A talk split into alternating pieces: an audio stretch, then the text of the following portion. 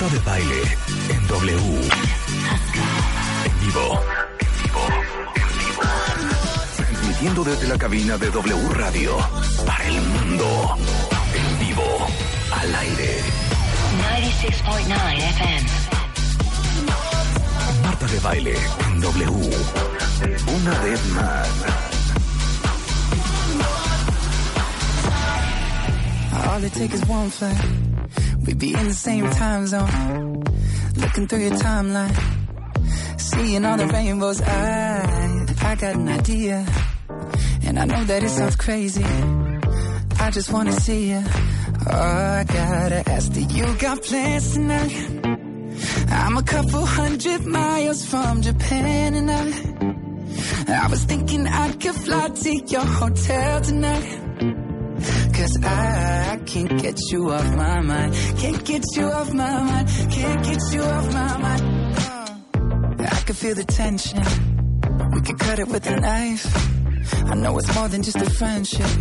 I can hear you thinking right, yeah. Do I gotta convince you that you shouldn't fall asleep? It'll only be a couple hours, and I'm about to leave. Do you got plans tonight?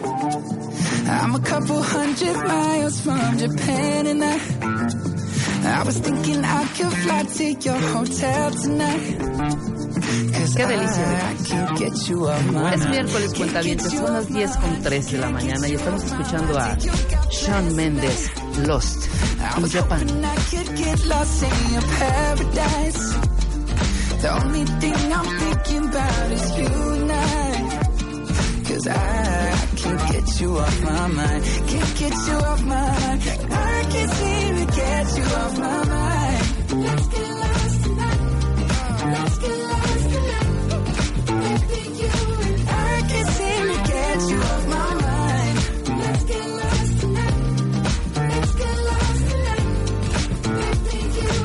Complaciendo al cuentaviente consentido. Esta canción nos las mandó Alan, ¿quién? Nos las mandó Nidia Franco. Qué me bonita. pasó esta recomendación y qué delicia de canción. Exacto, hasta me dan ganas de transmitir el programa todo el tiempo en este tono.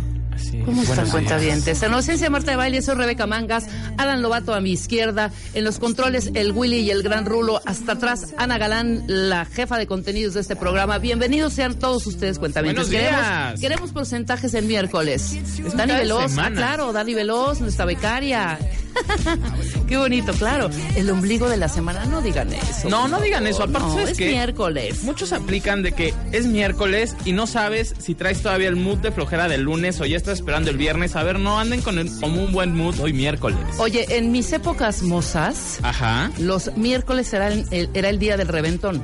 Es decir, te ¿Neta? reventabas tus fines de semana, viernes, sábado, y el miércoles era un gran día para ir a tomar la copa. ¿Neta? No, te lo juro. ¿Ahora qué día es? ¿Se van los jueves o? Sí, ahora ¿Qué semana empieza jueves, viernes, sábado. No, pues es que el chiste del miércoles es que tienes jueves para todavía para, para descansar y el Ajá. viernes irte otra vez de reventón. O sea, no jueves, viernes, sábado y todo. Que mira, Yo todavía iba hasta los domingos. Había un antro, no sé si se acuerdan, eh, cuentavientes. Habían como tardeadas los domingos. Sí, yo llegué a ir todavía. y te sa- te- a las 12 de la noche, bye. O sea, a las 12 de la noche ya estabas en tu casa. Pero había uno ahí por Lorenzo Boturini. ¿Existe todavía esa calle? Sí, Ya con tanto egevial y con tanta Sí, cosa, sí, ya, ya no sé si todavía. existe. Bueno, había un muy, muy buen restaurant bar disco.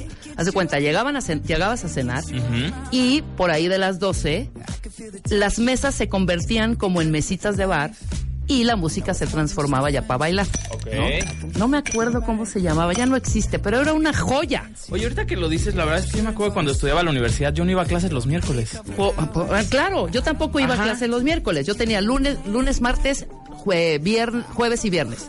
Los miércoles era como de descansito también. Pero estamos hablando de reventón, no estamos hablando de clases, eh, Alan. No, no, no, pero me acuerdo que no iba a clases los miércoles, entonces ocupaba ese día. O sea, si te iba los miércoles fiesta. para echar fiesta. te digo que antes era el miércoles de echar fiesta. Sí, Ahora, sí, bueno, sí. ya todo el mundo echa fiesta todos los días. ¿Qué Mira, dice ahorita ahí? Doris Leal dice que anda en mood de esta rola. A ver, trépala. ¿La nuestra misma? No, no, no, anda en mood de una de Foo Fighters. A ver. Pues estamos en mood miércoles, en mood eh, entre azul y buenas noches. A ver, súbele. Ella nos las está recomendando. Doris. Doris, esto es para ponerlo muy bajito después de bañarte a las 8 o 9 de la noche, Sí, ya para irme a la cama. ya duérmete, porque ya ni serie Luis Miguel. Foo Fighters, ahí está. Pues también te les decimos lo que vamos a tener el día de hoy. Hoy viene Vidal Schmil, vamos a hablar de temperamentos en el hogar. ¿Quién de ustedes, cuentamientos, ya no puede más con el tem- temperamento difícil de sus hijos? Pues échenos sus anécdotas, sus historias, porque viene Vidal Schmil a resolverles todas las dudas. También viene Beto Tavira. Este está increíble, buenísimo. este tema. Beto va a hablar de la nueva familia presidencial. Eh, Beto, ya saben, es periodista, editor en jefe de Cuna de Grillos y vamos a contar, nos va a contar todos los detalles de la nueva familia presidencial. Quiénes son sus integrantes, de dónde vienen, a qué se dedican, qué papel van a desempeñar en este gobierno. Por lo pronto creo que la figura de primera dama, bueno, el título desaparece. va a desaparecer. Entonces, bueno, nos va a contar todo esto Beto Tavira. Y antes de eso, tenemos ya en la cabina a nuestro querido Hernán Fraga. ¡Bravo! ¡Doctor! ¿Cómo estás, Doc? Bien, bien. Eh, eh, Hernán es director de la clínica Metabólico, es especialista en cirugía laparoscópica, bariátrica y metabólica. Está certificado por, el, por la Society of American Gastro- Gastrointestinal and Endoscopic Surgeons. lo dije perfecto. Perfecto. A ver, lo voy a decir mucho más rápido y más fluidito, espérate. Certificado por la Society of American Gastrointestinal. Espérate, estoy como Again, again, again, again, again. Espérate. Dime gastrointestinal, así tal cual, pero con, Sí. pero con, pero con mood, Uy, pero pero con acento, tú, ¿no? Rebeca. Gastrointestinal, no. Gastrointes- Gastrointestinal. gastrointestinal and Endoscopic Surgeons, ok. ¿Qué quiere decir la Sociedad Americana de, Gastro, eh, de Gastrointes- gastrointe- Gastroenterología. gastroenterología y endoscopía, o sea, son cirujanos en gastroenterología y, eh, y Y hacen laparoscopía. endoscopía y laparoscopía. Certificado por el Colegio Mexicano de, de Cirugía para la Obesidad y Enfermedades Metabólicas y eres miembro de la Asociación Mexicana de Cirugía Endoscópica. Y de pronto yo veo este tema, Hernán, y digo, ¿por qué tenemos que saber cómo afectan las bacterias intestinales en nuestro peso?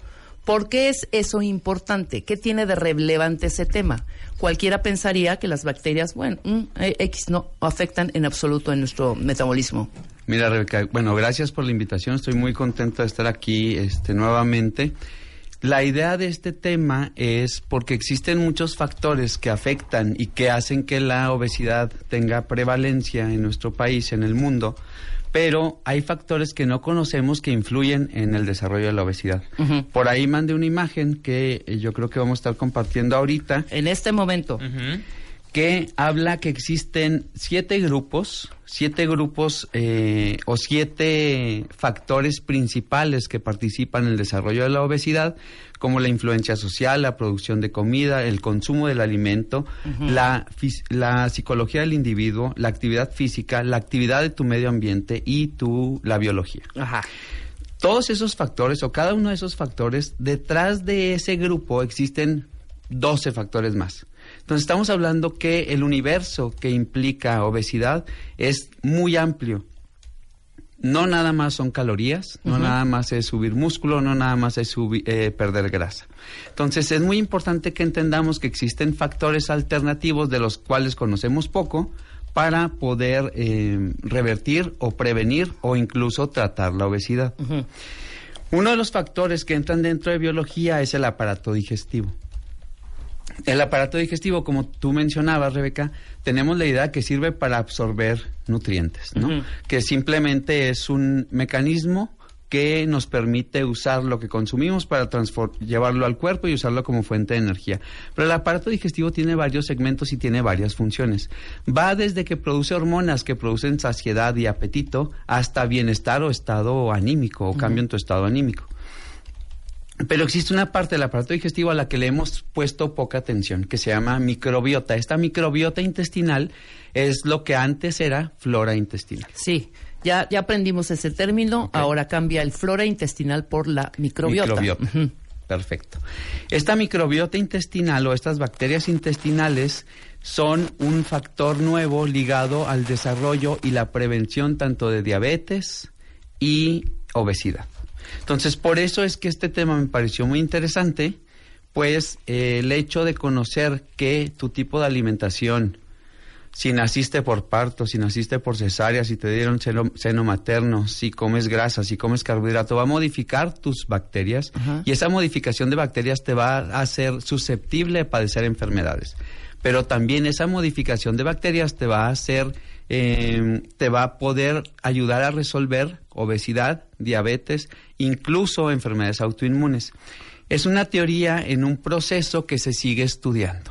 Este estudio empezó a través de un estudio en roedores, que ahorita te lo voy a explicar. Pero te explico y te cuento más o menos qué es lo que hacen las bacterias intestinales en nuestro intestino. O sea, todos tenemos bacterias intestinales, todos. Tenemos 500, 500 especies de bacterias intestinales en nuestro cuerpo. Que unas pueden dañarnos y otras pueden ayudarnos, o no, o todas son, o tienen una función específica que Las nos que ayuda. tenemos, Rebeca, nos ayudan, generan una simbiosis con nuestro cuerpo, hacen que tanto tengamos beneficios de las bacterias como las bacterias de nosotros. Ajá. Por ejemplo, el 10% de la energía que nosotros usamos en nuestro día a día proviene del metabolismo de las bacterias de alimentos o nutrientes que nosotros no podemos metabolizar, por ejemplo, de algunas plantas. A ver, hazme la esquemita y explícame un poquito más para entender un poco cómo funciona. Ahí te va. Ajá. Nosotros creemos que nuestro día a día está dado por la ingesta de grasa, carbohidrato y este proteína. Proteína, ajá. En ese proceso de alimentación consumimos algunas plantas, ¿sí? Esas plantas existen unos componentes de las plantas que se llaman polisacáridos. Esos polisacáridos no siempre tenemos la capacidad en nuestras células propias del intestino de eh, digerirlo y absorber su energía.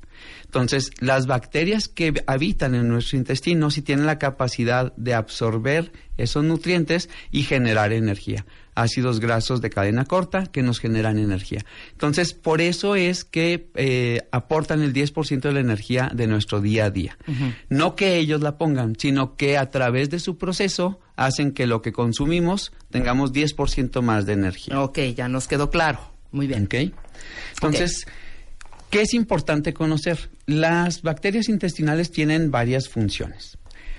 Uno es la producción de vitaminas, facilitación de eh, absorción de ácido fólico, de niacina, nos permiten absorber algunos minerales, lo que te comentaba ahorita, que aportan 10% de energía diaria y nos protegen contra infecciones. Esto es lo que básicamente conocemos de las bacterias intestinales.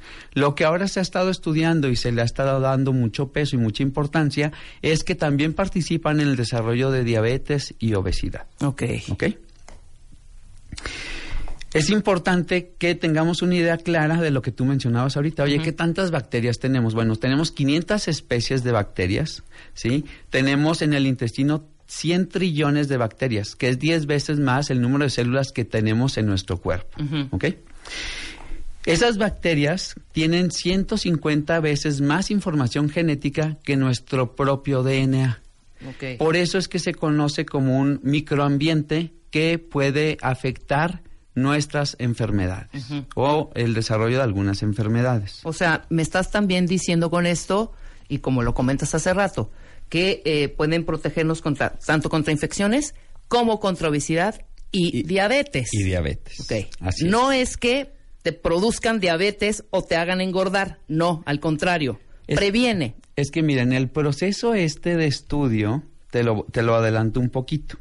Se encontró que los, se hizo en ratones. Y en esos ratones se crearon ratones que crecieron en forma libre y, o sea, vaya, en un ambiente controlado, pero en forma normal. Y otros ratones que los hicieron crecer sin bacterias. Los ratones que tenían eh, crecimiento libre tenían 42% mayor peso que los que tenían no tenían bacterias en su cuerpo. Ok. Esos ratones que no tenían bacterias en su cuerpo, aunque comían más, les daban más de comer, permanecían delgados. Y luego el experimento consistió en quitar bacterias de los eh, ratones obesos y hacer un trasplante fecal al ratón delgado y lo que originó fue un 57% de incremento de peso. Subieron de peso Subieron los de ratones. peso que los ratones delgados. Entonces encontraron que ciertas bacterias se asocian a obesidad. Son bacterias que tenemos ya en nuestro cuerpo, por ejemplo, te voy a mencionar las más comunes, que el nombre realmente no tiene importancia. Firmicutes, que corresponde al 65% de nuestro cuerpo, es fácil relacionarlo porque es F de FAT. Si hay muchos firmicutes, hay obesidad. Bacteroidetes, que tiene relación con los eh, firmicutes, tiene que haber muchos firmicutes, pocos bacteroidetes para que haya obesidad. La relación inversa está en personas delgadas.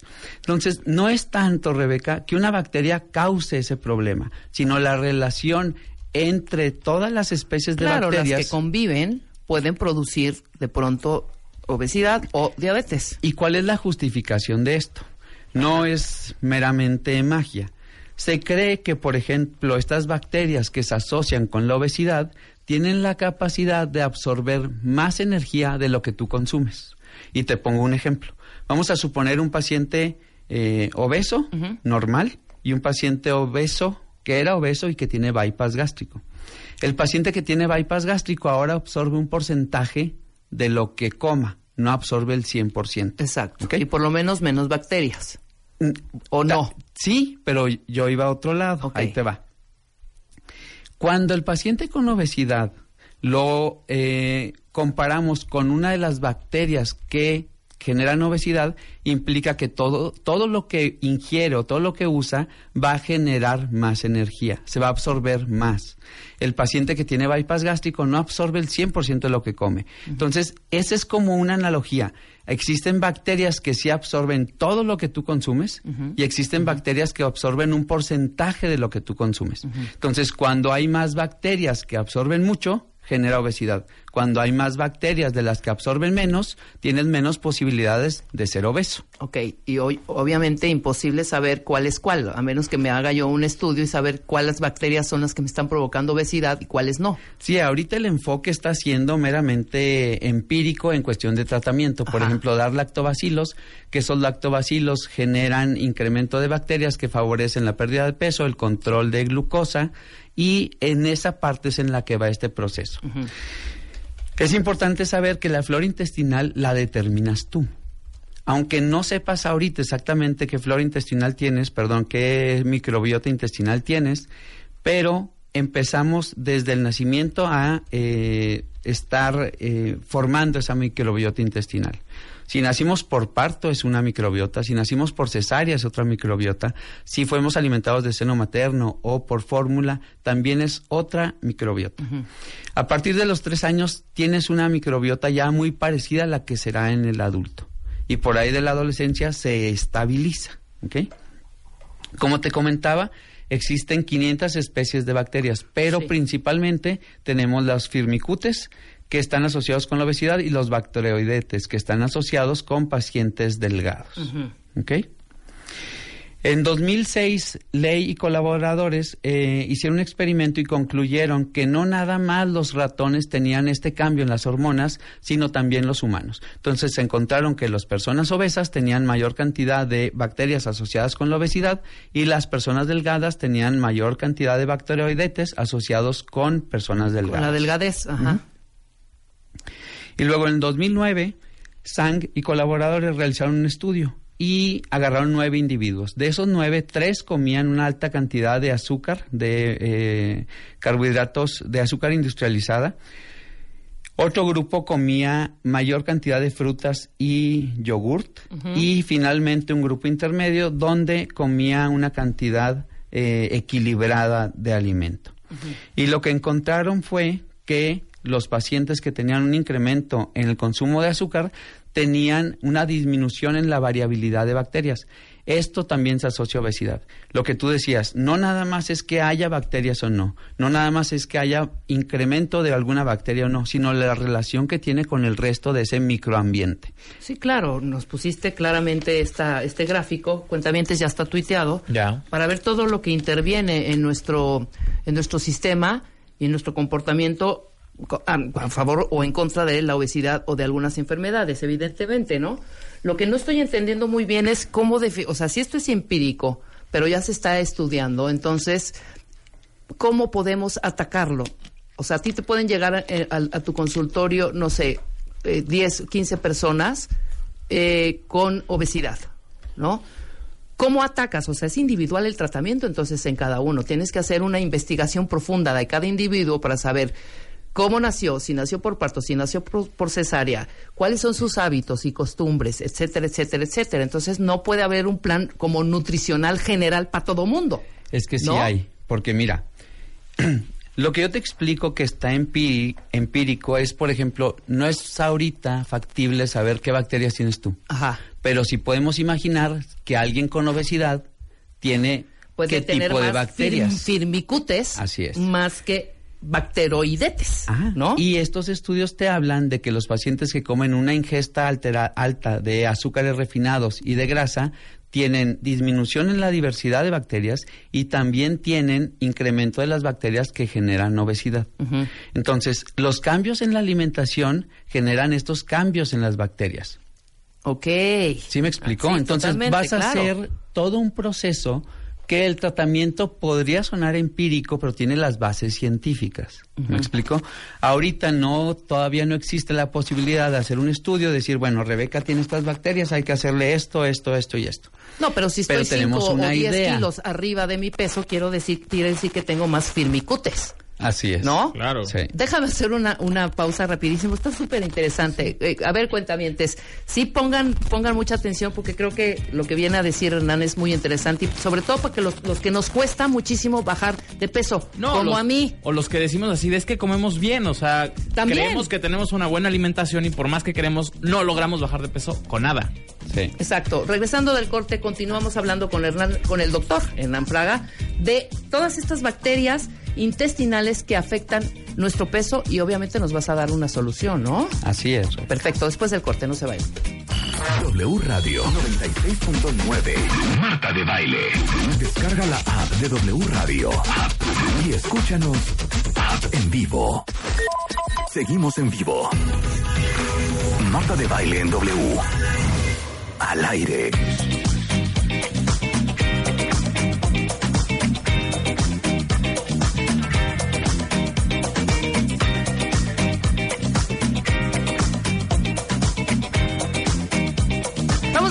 En W Radio, 10 de la mañana con 32 minutos, platicando en franca plática, valga la redundancia, con el doctor Hernán Fraga, que es director de la clínica Metabólico. Y eres especialista, eres gastroenterólogo, eres eh, Cirujano general, cirujano bariatra. Exactamente.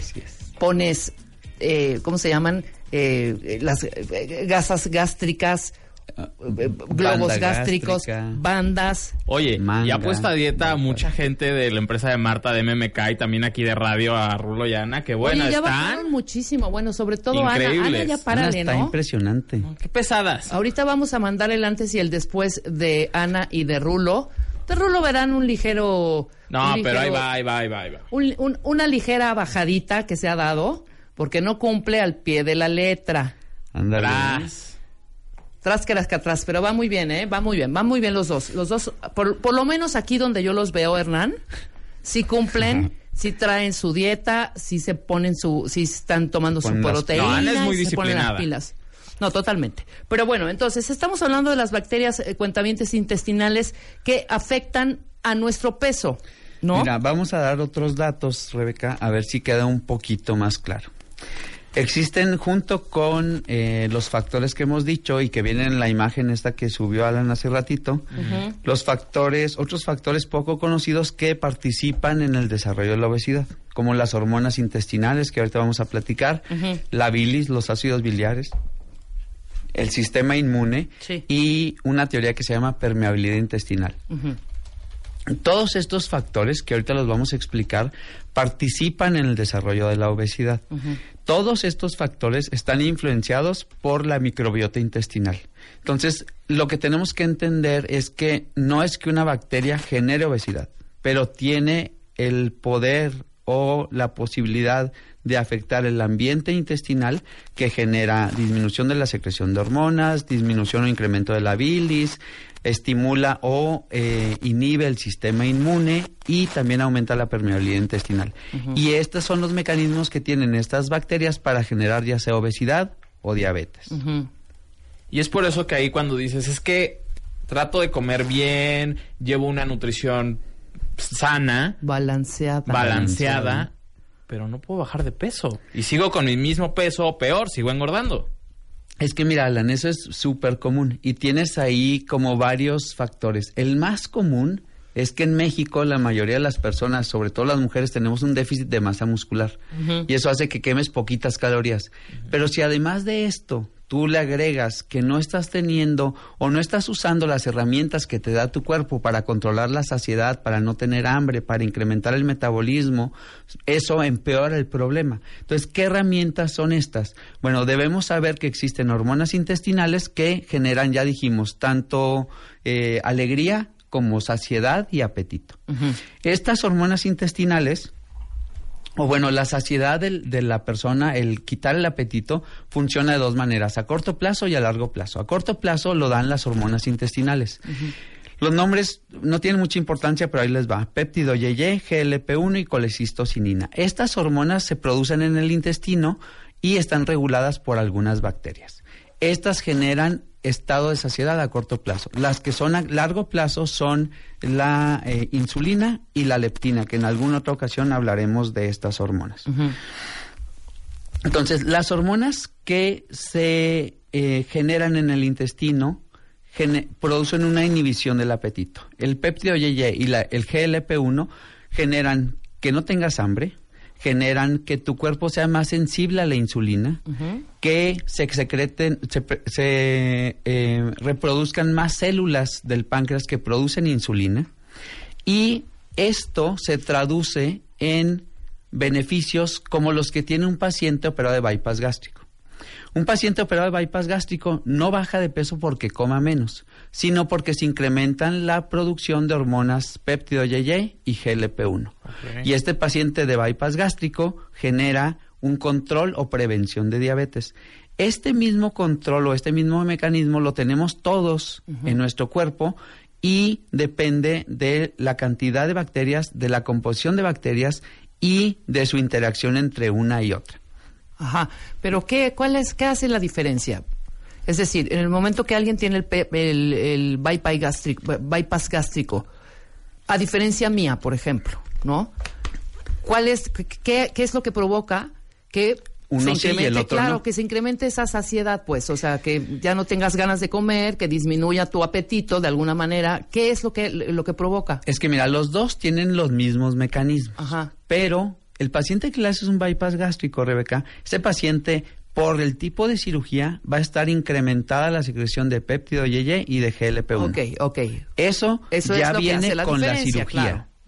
Y luego, el paciente que tiene sobrepeso u obesidad, pero que no está operado, tiene el, mecali- el mecanismo de producción de estas dos hormonas abolido. Ajá. No las produce. No las produces, claro. y con el bypass tú haces que se produzca. Así es. Ok. Ese paciente de bypass gástrico antes tampoco producía estas hormonas. Claro, claro, claro. Pero la cirugía hace que estén presentes en su cuerpo y que tengan los efectos que estamos platicando. Perfecto. Entonces, Clarísimo. la duda que tenías de, oye, bueno, ¿cómo es que una bacteria genera obesidad? Son muchos mecanismos. El- la parte inicial es eh, platicarle a la gente que eh, las bacterias tienen cierto patrón de aparición en pacientes gorditos, en pacientes delgados, en pacientes diabéticos, en pacientes no diabéticos. Pero ahora vamos a explicar cómo es que estas bacterias favorecen el desarrollo de la obesidad. Otro de los factores poco conocidos para la pérdida de peso es la relación de los ácidos biliares y nuestro cuerpo, o sea, la bilis. Los ácidos biliares se encargan de absorber mejor los niveles de gluco- la glucosa, perdón, y de disminuir la producción de triglicéridos, de ácidos grasos que se almacenan en el hígado. Ajá. Esto solamente se puede dar cuando las bacterias que están en tu cuerpo, eh, Rebeca, transforman los ácidos biliares de primarios a secundarios. Si esa transformación no ocurre, no tienen, no se lleva a cabo esta función de los ácidos biliares, Sí. como un mejor control de la glucosa y como la disminución de triglicéridos o ácidos eh, o grasa en el hígado. Entonces, por eso también participan en el desarrollo de la obesidad por mecanismos de ácidos biliares. Oye, aquí están preguntando acerca de la inflamación. Una cuentaviente dice que ella come bien, que ella siente que no está pasada de peso, pero que siempre está inflamada. ¿Tiene que ver con las bacterias? Sí. Hay una teoría que se llama la teoría de la permeabilidad intestinal. Todo paciente que tiene obesidad tiene un grado de inflamación corporal. No es inflamación como la que trae Rebeca en su rodilla, sino es inflamación en las células del individuo. Y esa inflamación se manifiesta en el intestino. Esa inflamación en las células del intestino hace que los poros que existen entre una célula y otra sean más grandes. Y esos poros grandes permiten el paso de proteínas o de sustancias que generan reacciones inmunes en el cuerpo que pasen a la sangre que antes no pasaban porque no existía esa inflamación. Esta teoría trata de justificar que tanto la obesidad, la diabetes, la, el hipotiroidismo, este y algunas otras enfermedades como artritis reumatoide, colitis, colitis pseudomembrano, eh, perdón, eh, CUSI, tienen una relación directa con la permeabilidad intestinal. Ok, clarísimo, perfecto. Entonces, estábamos hablando de esta parte en donde si eh, las hormonas o si eh, los, ácidos eh, biliares, los ácidos biliares son los que provocan de alguna manera esta alta de colesterol y, eh, o sea, si hay un desequilibrio en estos ácidos o no. Mira, no tienen nada que ver. El colesterol si no los se usa en el hígado para que se use, para que se produzcan ácidos biliares. Y para que las bacterias estén trabajando y estén convirtiendo de alguna manera eficaz y para que no tengas estos altos niveles de Pero, por ejemplo, un paciente que consume un, contenido alto de grasa en su alimentación va a generar una, unos niveles muy altos de ácidos biliares. Ajá, claro. Y esos niveles tan altos van a hacer que también tiene una función bactericida los ácidos biliares. Entonces van a matar bacterias. Al disminuir las bacterias de tu cuerpo pueden generar el otro extremo, que es obesidad. Exacto. Entonces por eso es lo que comentabas, que el equilibrio es súper importante. Claro, por supuesto. Eh, no, sí, claro, estar equilibrado en esta, en esta alimentación, básicamente. O sea, las bacterias no van a hacer milagros en, tu, en tu organismo. No, existe, ahorita que veamos el tratamiento, Rebeca, existen eh, ya protocolos establecidos para tratar algunos tipos de enfermedades. Y te voy a explicar cómo afecta al paciente diabético, cómo el que tiene colitis pseudomembranosa, el que tiene CUSI, pero es muy importante, por eso empecé con la figura inicial. O sea, no hay un factor que sea único, importante e insustituible en el desarrollo de la obesidad. Son siete grupos y detrás de esos siete grupos hay diez o doce factores más. Estamos hablando de factores que la gente no conoce y que es importante que sepamos porque hacer algunos cambios mínimos en nuestra alimentación, sabiendo que el exceso de carbohidrato genera cambios en las bacterias que hace que las bacterias que generan obesidad sean más abundantes, el exceso de grasa hace que las bacterias favorables se barran y que las bacterias que generan obesidad estén en mayor número, nos va a ayudar a tomar decisiones en nuestra alimentación para tratar de empezar a cubrir todos esos siete grupos de factores que puse en la imagen que nos podrían ayudar a resolver un problema de obesidad. Claro, claro, claro, clarísimo. Aquí Venga. una cuenta te está hablando sobre las enzimas digestivas. ¿Nos puedes explicar un poco sobre ello?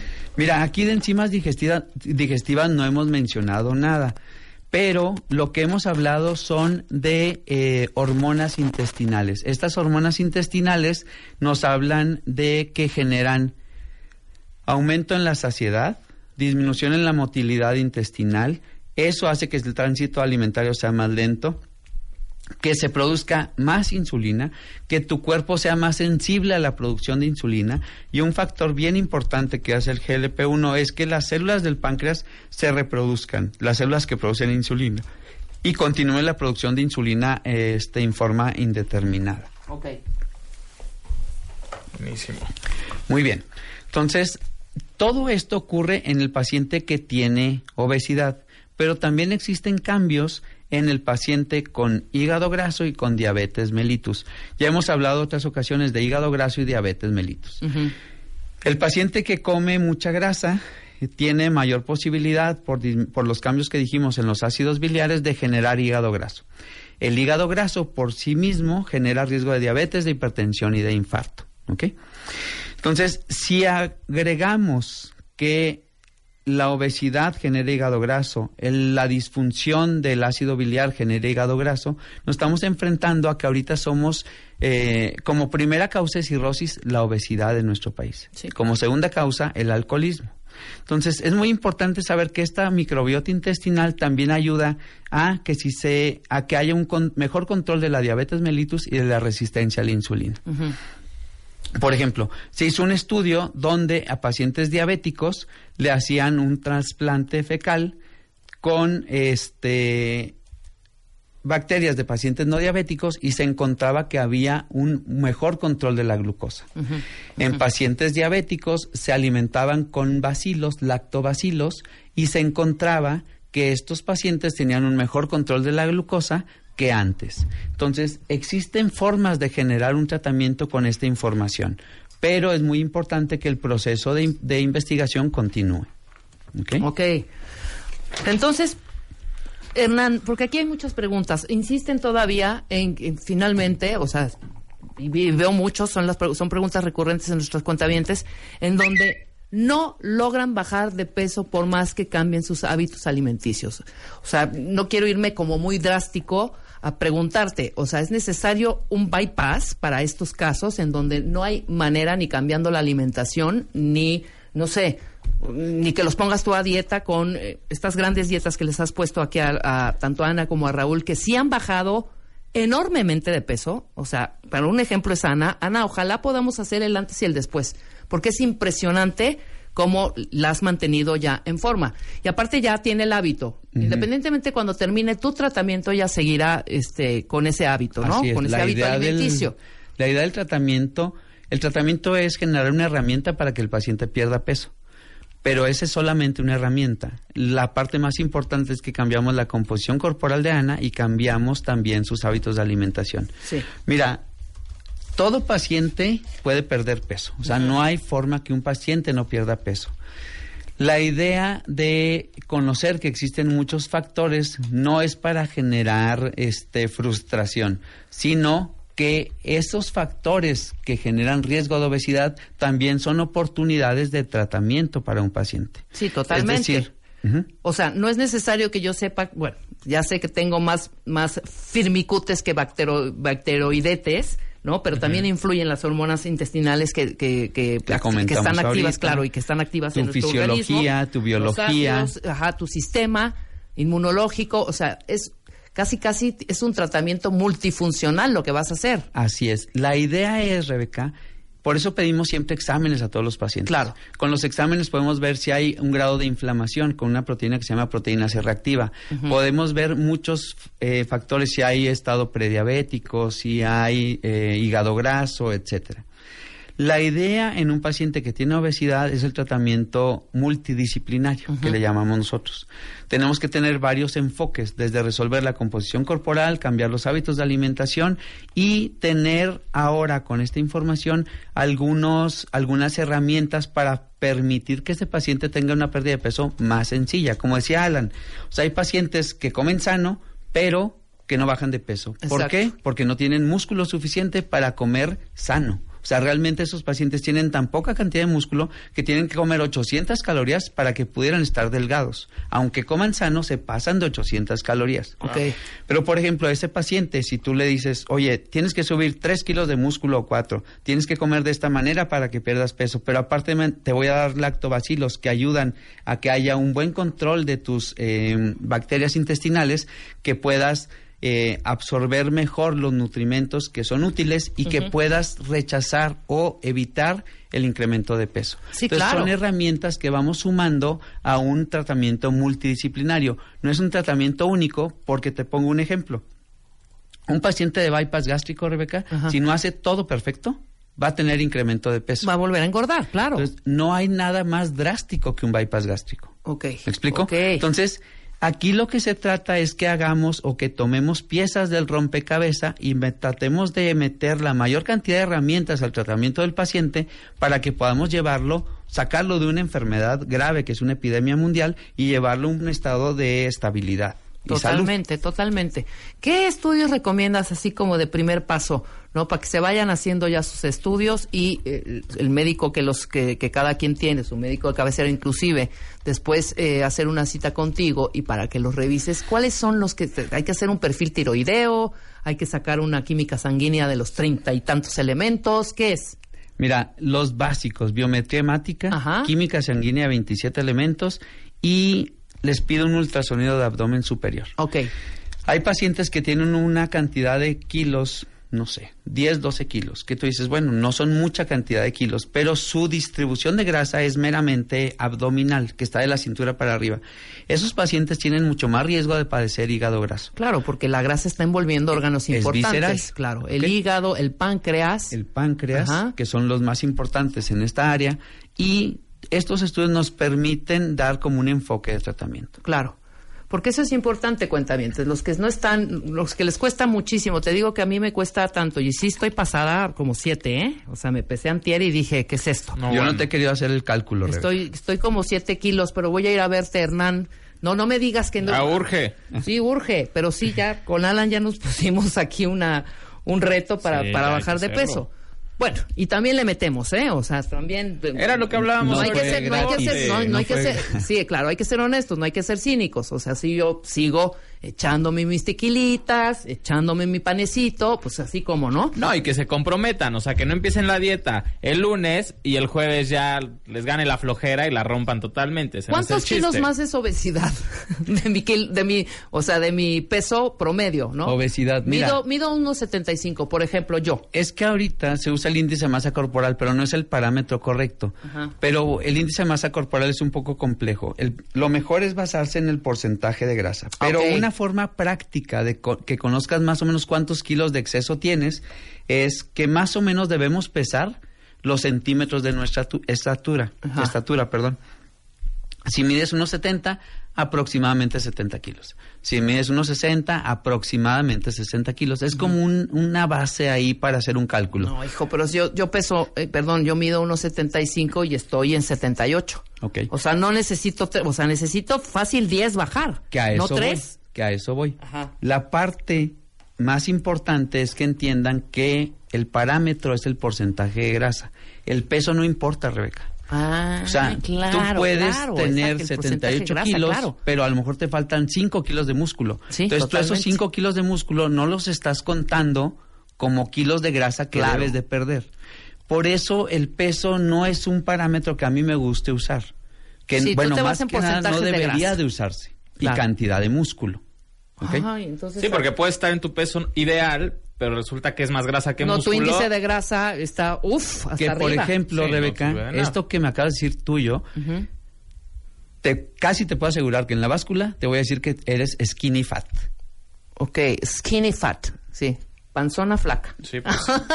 ¿No? Delgada con grasa. Delgada con grasa, totalmente. Y así como yo, muchos cuentavientes que nos están Sí. escribiendo, totalmente. No, yo también. Y es que como tú y yo estamos altos, Claro, no se nos ve. disminuye un poco ahí el, el, este, la, la lonja. El exceso de Claro. Pero de todos modos. A ver, Hernán, ¿dónde te pueden encontrar, localizar un teléfono? ¿Tienes algún curso próximamente? Que- que- Regálanos, danos cosas, danos paz, danos Útiles. alegrías, danos Oye, toda la información mira, para que los cuentavientes te contacten. Gracias. Estamos eh, a los cuentavientes, estamos aquí en la Ciudad de México y también estamos ahora en Monterrey.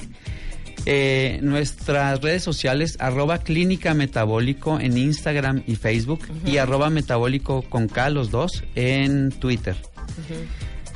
Es importante que entiendan que este esto no es magia, que hay que hacer un tratamiento, como decía Alan, conjunto, multidisciplinario y más adelante les subo ahí unas fotitos de eh, cómo ayudan los probióticos, los prebióticos en el tratamiento de la obesidad. Muy bien. Y este teléfonos de contacto por WhatsApp para citas 55 8366 4630. Y en Monterrey es eh, Ahorita estamos ahorita tuiteando los- los de ah, ok, acá. los ahorita los Y si quieres, ahorita ponemos los de Monterrey. Pero ya dimos los de la Ciudad de México. Una pregunta rapidísima, mi querido Hernán, que ya se repitió tres veces, creo que es importante. Eh, ¿Existe alguna manera de desintoxicar o limpiar o desengrasar, mi querido Hernán, el hígado graso? Sí. Eh, no es un detox como probablemente se lo esté imaginando el cuentaviente. La forma de hacer que el hígado graso disminuya y de disminuir los riesgos que tiene este problema es la pérdida de peso. No hay otra. No hay otra, hay O que sea, bajar no va a de haber peso. algo que te tomes y que desgrase el hígado. Como también algo ahí que nos faltó mencionar, por ejemplo, eh, los enemas que los usan como tratamientos Sí. y cosas así que no generan un beneficio. Porque al contrario, podrían barrer la flora bacteriana Cosas o que sí la te sirven, microbiota claro. intestinal y generar un riesgo.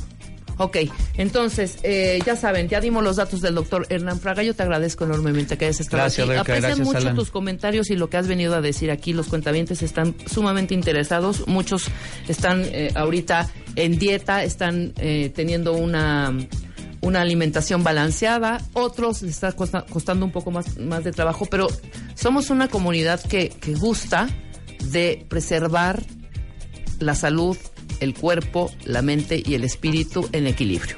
Entonces, este, ahí tendrás varias llamadillas para que los pongas en orden a aquellos que, que medio se salen del corral, como tú, Rulo. Muy bien. Perfecto, te agradezco. Gracias, mucho, gracias por todo. Preparamos el siguiente tema, ¿no?